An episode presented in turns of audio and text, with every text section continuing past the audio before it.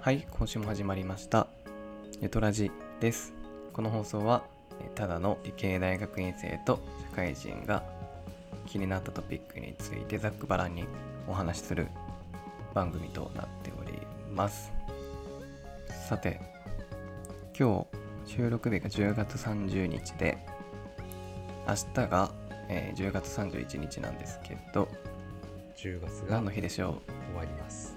ハロウィンですね。ハロウィンやね。そうね。そっちに流れていくんやね。じゃなくてですよ、じゃなくて。明日は衆議院選挙ですね。ですね。はい。衆議院選挙。衆議院どうですか？議員総選挙。衆議院議員総選挙か。が正式名称。正式名称は第49回ですねこれってさ、それがまあうん。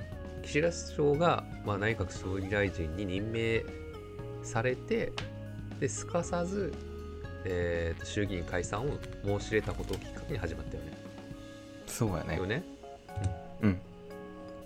そうです。どんなかんどんな感じって言ってもなんかなかなか話の切り口がいろいろありすぎて難しいんですけど、ちなみに自分は今日期日前投票朝行ってきたんですよ。うん。ワクチンを打った後にすぐ行ってきたんですけど意外と人がいて 意外と人がいてって本来にどんぐらいいるか知らんのやけど、うん。割と並んどって15分待ちぐらいえはー並んで、でまあ、投票して帰るっていう感じなんですけど印象としてやっぱあんまり自分と同世代の人はおらんかったかなっていう感じ。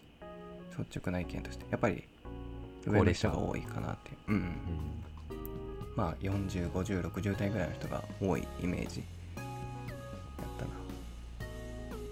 それだけ。現地リポート。先に。まあでもね70代がどっかの資料では見た情報によると70代とかそこら辺の人たちが投票してる割合は、えっ、ともうほぼ8割ででうん一方でうんうん。20代とかの若者の投票率は33割。うんうんうんぐらいのデータがあったからやっぱ若者まあ僕らの世代って全然投票してんよね、若者っていうのは20代ってことなんかな？20代以下？20代。30代？20代以下はあ投票権。まああるかね。1819 18から。歳はあるけど、うん。ほぼほぼカウントは、まあ、してもしゃあないけん。20代とかその30代前半とかそこら辺のあ人たち。をあ30代も含む。ちょっと入っとんかな。うん。含むんか、なるほどねいやなんかその投票率のことで昨日今日でいろいろ思いよったんやけどさうん。なんか投票率が低いのって世間一般的に結構悪いみたいな感じやん。でうん。なんか、でいいか悪いかって言われたら俺の中でどっちか分かってないんやけどなんかその投票率が低いのって結構仕方がない部分があるなってめっちゃ思ってっていうのもなんか、まあ、特に、まあ、30代になったらちょっと別の話やけど20代とかに限定して話すとなんか自分やったらなんか割と政治と普段の生活の関係性って若ければ若いほどあんまり感じる機会ないやん。逆になんか例えば新卒入って給料もらって社会保険料とか納め出してから社会保障ってどうなっとんやろうとかなんか大人になるにつれて政治と自分との関わりが見えてきてそこで興味を持ち始めてでなんとなくもっとこうなったらいいのにみたいなのが見えてくるんかなと思っとってだから、投票率が低いのってなんかどうしてもしょうがないよなって思ったよな。あー。今日のその朝並んどる時に思う。なんか少ないなとか思った時も。そうそう。まあ、でも短さうん。うん。でも？でもやっぱり上がった方がもちろんなんやろね。みんなにあの若者の投票率が低かったら高齢者とかがやりたいような国になっていくみたいなよく言われるやん。うん。政治家もそういう人ね投票してくれる人に有益な政策とかをするのはまあ当たり前だからこそ投票率上がった方がそれはみんなにとっていい社会にはなるやろう。けどもなんかなかなか難しいよなって思ったっていう。うんなるほど、うん。その得票率が少ない世代にとってその政治っていうものはそもそも身近じゃないから、まあそれはと、うん。投票率下がっちゃうよねってことだよね。そうそうそうそう。まあでも確かそれにねもなんかあの、うん。そもそも、まあ、衆議院選挙とかこういうなんだろうな国会に関する内容ってそもそも中学生の時から義務教育で、まあ、社会の科目かなとかでなや習ってる内容なんだけど、やってる。習ってる内容だからこそみんな知ってるはずだよね。で学んできてるはずだよね、うん。ね。けどなんでじゃあそれであだその上で重要性っていうの分かってるはずなのに出さないなんで投票しないのかって言われたらやっぱり短さかそこの問題になってくるのかだって例えば消費税の問題とかでもうん。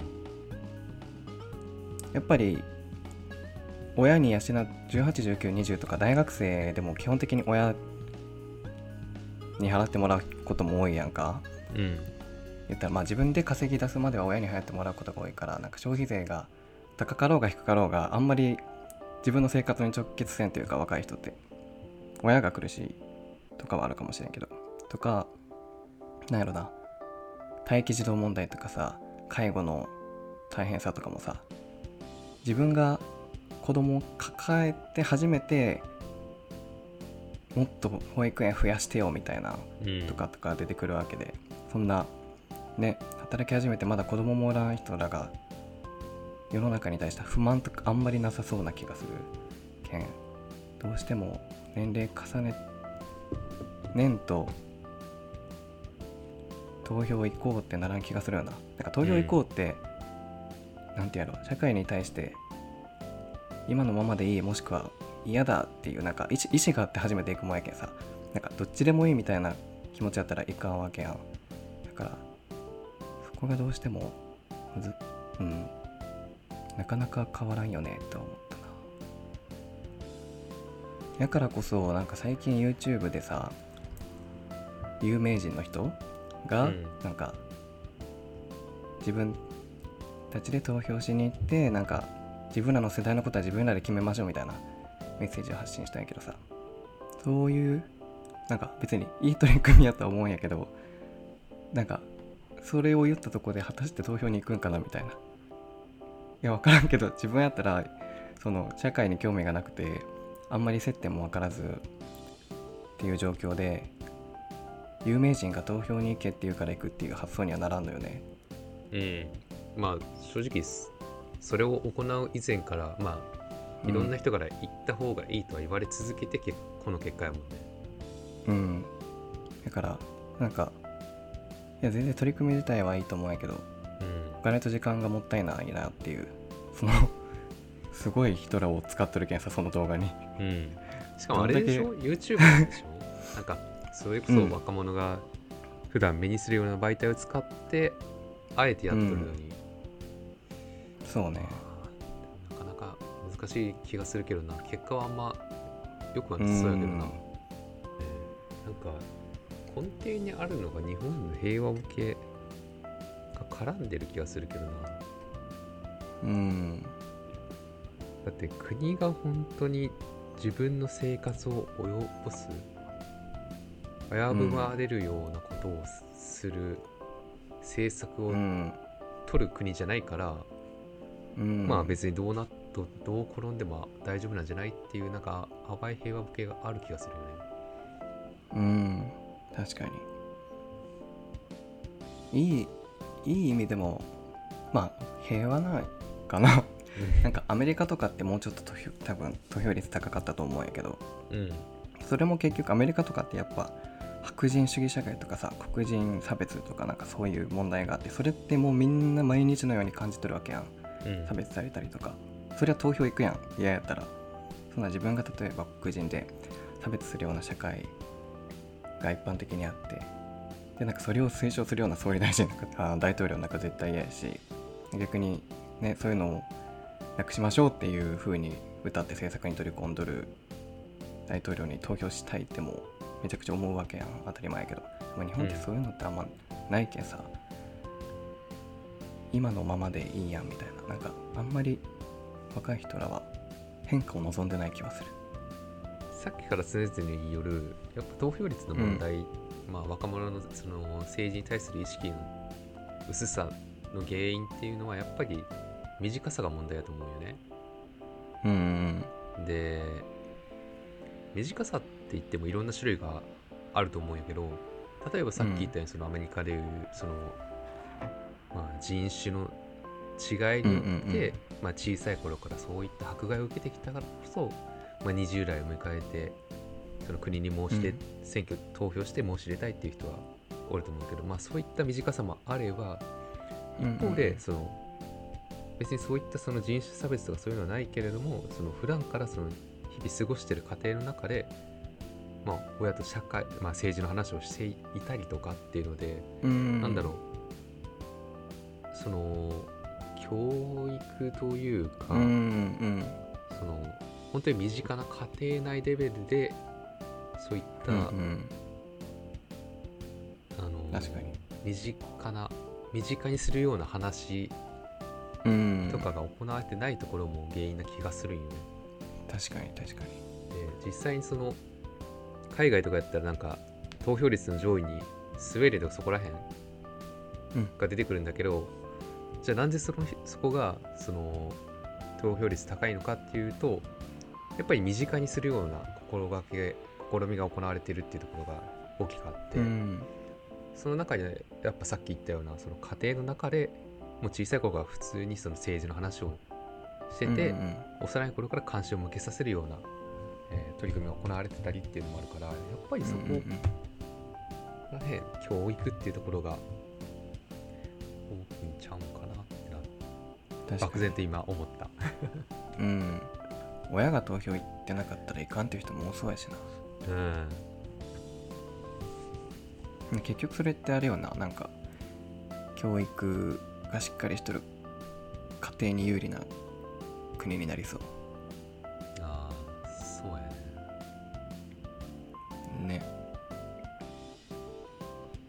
外と投票する権利は平等にあっても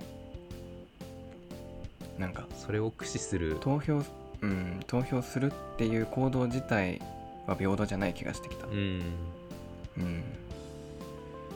んだろう一つの事柄はみんな平等に提示するけどじゃあその一つの事柄事柄に対して同じ解釈をしてくれてないっていうところが問題よね。うん確かに。だって衆議院議員選挙なんかどう考えても 重要やん。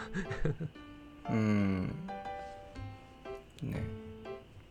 まあちょっとこれは落としどころがないから何とも言えないけど、うん。投票率が低いって悪いことなんかなやっぱり。うーん全体としてはちょっと何とも言えんかもしれんけど若者として、若者の視点から言うとさっきも話になかったようにやっぱ若者が若干不利な形の政策でもまあ通ってしまうっていうところが問題にはあるんかなとは思う。うんうんまあ、要するになんか民主主義と言いながらも、高齢者寄りな民主主義になってしまってんのかなって思っちゃう。うん。なるほどね。まあそうね。まあ、全体としての問題は何か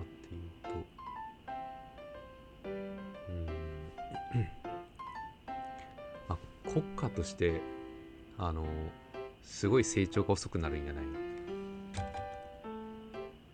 うん。その新しい若い人たちが参入してこそうんうんうん。民間企業とかもよく変わっていってるじゃん。だったら国レベルでも絶対同じだなはずないよね。それで考えたらやっぱ若者が投票に関心ないそイコールまあ政治に関心ないってことだから、うんうんまあ、若者の世代が、まあ、国会議員になってなんか国を変えていくってこともなかなかしてくれないのかなっていうので、まあ、成長が遅くなるっうんうんうんていうのは考えられるありそう。確かまあ、実際議員高齢者ばっかやけどな。こう40後半とかやろ、基本。にうん。でもなんか俺たまに思うんがさなんかうん。世の中本当に高齢者多いやんうん。なんか特に自分田舎に今住んどるけんかしら拠点が拠点っていうか田舎にまあ住んどるそゲームあるかもしれんけど田舎は田舎は全然外歩いたら本当にやっぱ若い人あんまり見んくてもちろん公園とか行ったらねちっちゃい子もおるしそのテニスコートとか行ったら若い子もおるけどもちろん。うん。普通に歩きよったらやっぱりおじいちゃんおばあちゃんが圧倒的に多くてでなんかそういうの見よったらおじいちゃんおばあちゃんにとって暮らしやすい世の中でもいいんかなと思ってしまうよね。死ぬまでは。そう。結暮らしやすいす姿っていうのはよく言うその税金ちょっと上げて年金の分配をん。増やしたりとか、そうねなんかその医療費。拡充したりとか。そうそうそう。うんそう。なんか若者頑張ろうやみたいなで頑張って自分らがおじいちゃんになった時にゆっくりさせてもらうみたいなその循環をずっと続けるのもまあでもそれは自分が今安定した生活を送れとるけん言えるんかもしれんけどね。まあね。でもなんかそういうふうにまあ絶対、うん、それは絶対あるけどそういうふうに思ってしまうからなんか若者若者若者第一っていうのにあんまりあれなんよね。賛成できてないんよね。大事なんやけど絶対。将来を作るけんまあバランスなんやろうけど。なんか徴収するお金を増やしてなんだろう経済が回るっうん。てよくまあお金を徴収金するそして分配するっていうのが、なんかうまいこと循環することで回っていくとは言うけどうんなんだろう。そうね。なんかいろ今回のその各政党のマニフェストママニフェストを見るとめっちゃ噛んだ。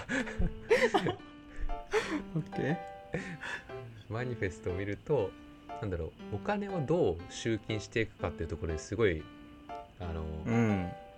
着眼点置かれてる気がしてて。うんうんまあお金を集金することによって、まあ、高齢者とかの生活を、まあ、豊かにしていきましょうよっていうのは分かるんだけど別うん。にアプローチそれだけじゃないと思うよね。っていうのも、うんうん。そもそもその若者が増えればいいっていう話もあると思うよね。うんうんうん。そうやね少子高齢化がの問題が。うん。そうね。そう。なんかなんだっけな。なんか武田恒康っていう人がめっちゃ言ってるうん。話なんだけど、なんかテレテレビ番組に出てる人なんやけどうん。その人はなんかまあお金を徴収するっていう方向よりもまあそのまあ子供を増やそうよっていうのは極論なうんうんうんでなんで子供を増やすのがいいっていうとその、うん。そもそも1人当たりのその経済効果っていうのが2.9億円ぐらいあってっていう理屈のもと要するに1人が子供人が1人生まれたら最終的に国に対してリターンはまあまあ大体3億円ぐらいありますよっていううんうん話だよね、じゃあ、えー子供1人産む、えー産んだ人に対して国から1000万ぐらいのお金を出せば、まあ、みんなも率先して子供を産むし、そうんうんうん。最初は国は、まあえーと借金みたいな形、まあ、負債になるかもしれんけど、最終的に長期的に見たら、まあ、2.9億円の利段がありますよっていうのでそういうのを書けたのね、だからなんか、はいはいはい。まあ、税率上げるのも大切なんかもしれんけど、うん。まあ、もっとその少子高齢化の方にまあ重きを置いてうんいいのかなって思うんよね。ただ政策には全然そういうの載ってないからどうなんだろうと思って。なるほどね確かに人口そうね子供が増えたなんやろそれってどうなるんやろなんか今ちょっと疑問に思ったのはうん。急に子供の数が増えるとするやん例えばうん。でその時あその世代が就職する年齢になった時って雇用の数って増えるんかな？雇用の数は、増えとるんであればめちゃくちゃいい循環やけど増えんかったらなんかめっちゃ失業者だらけみたいなになるってことやん。なんかその雇用でも人口が増えるってことは消費者がいっぱい増えるけん企業もどんどん大きくなるそうやね。うんうん。お金は回ってくれると思う。うん、なんかそこのバランスが読めん読めたらめっちゃいいよねっていう。うん。まあ、待機児童問題とかなんかそこら辺のあれはどうすんだっていうのはちょっとあるかもしれんけどね。でも確かに案としてはねそうね。うん。あとはなんか国債はいくら発行してもええやろみたいな話もあるしなんかそのあそうなんや。いろいろなんか現代貨幣理論みたいな MMT やっけ？なんかすごいベストセラーの本もあるけど。うんなんかまあいろいろあるけんその難しいけどお金の問題は。でも何やったっけ？何の話やったか忘れた。何の話の広がりやったっけこれ？まあ若者が政治に関心があーそうやねないのはまあうん。本当に悪いことなのかみたいな話。うんなるほどね。そうそうそう。そうや政治ってまあそうね。うん。でなんかさっきのその子供を産むって話になったらむしろ高齢者よりも若者にその重きが向くからよりうん。若者たちにも意識向けてくれんと変わらんよっていう。うーん。はいはいはい。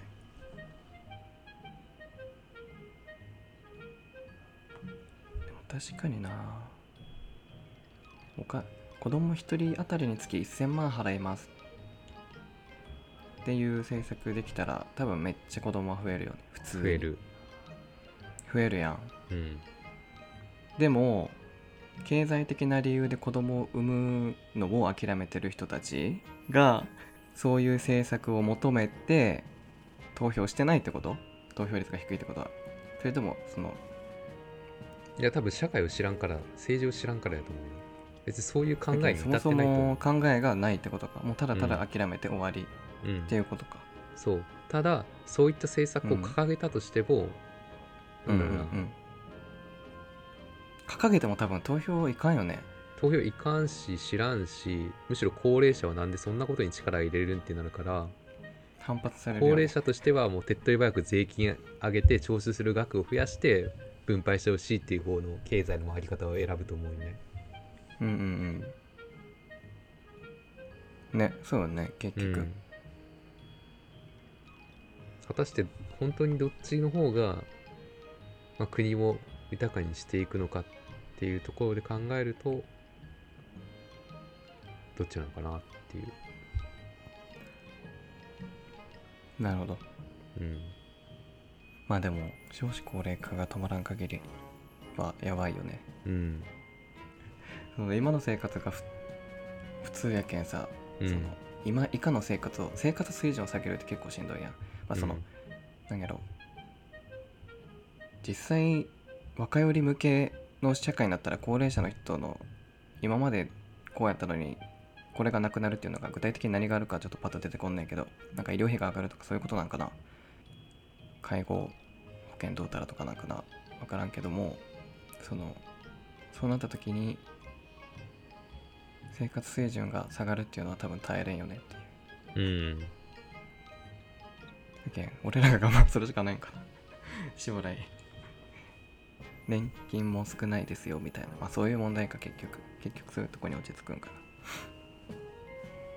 老後100年になってから老後の時間が長くなってる割になうん。給付されるお金少ないからなんなんぞうんってなってるのが現状なの、うんざっくりやけどそういうこう。ん。それでいいのかどうかっていうね。分からんよねその人の立場じゃないと。うわからん。俺は今幸せに暮らしとるけんなんかもう高齢者に使ったらって思うけど自分が例えば失業したりしてお金なくなったらなんかもっと助けてよって政治に頼るしかないやろうけん考え方は変わるやろうしっていう。なんかどこがねあれなんやろ。ねうん。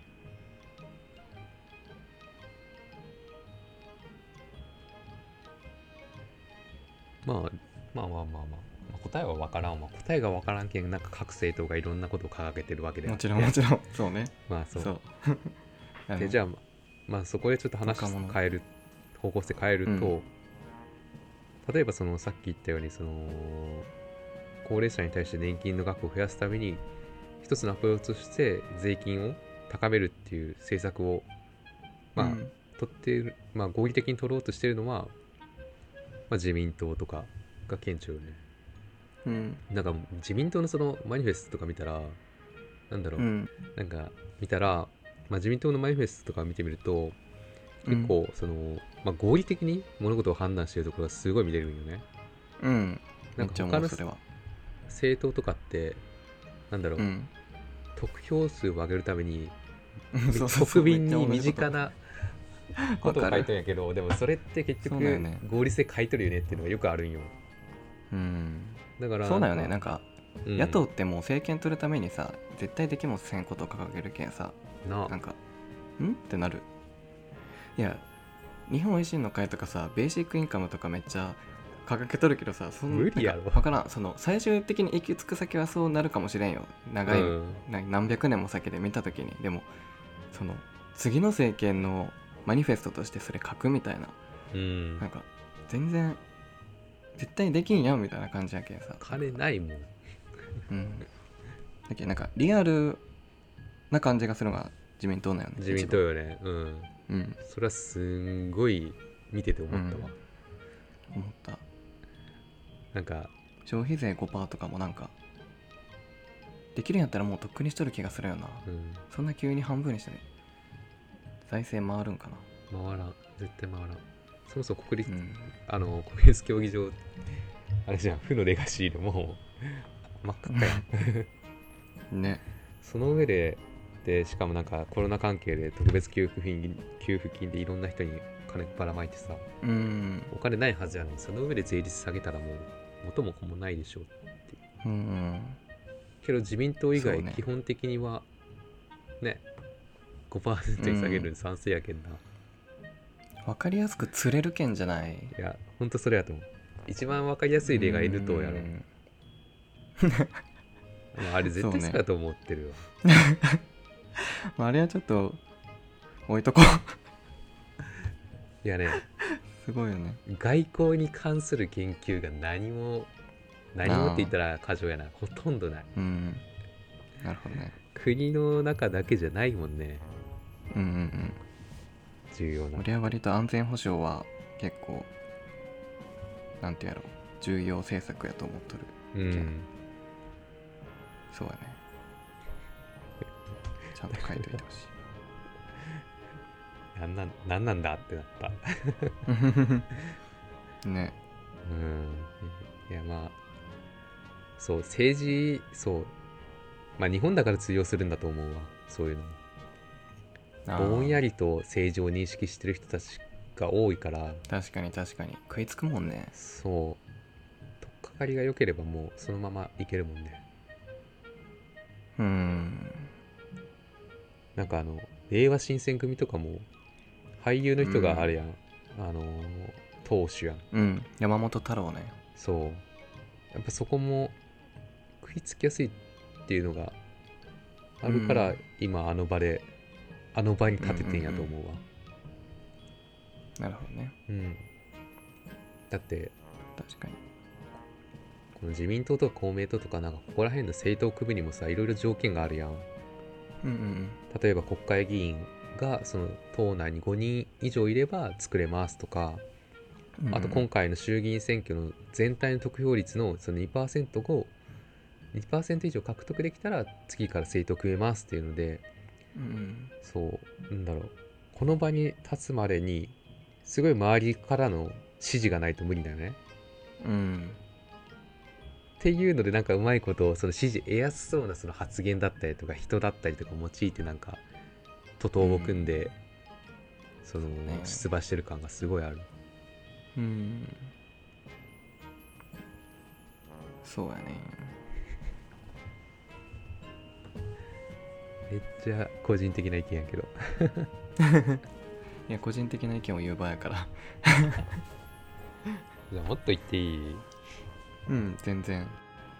はいまだまだ話は続いてますが、えー長くなりそうなので、えー後半に続きます。次は来週です。またね。バイバイ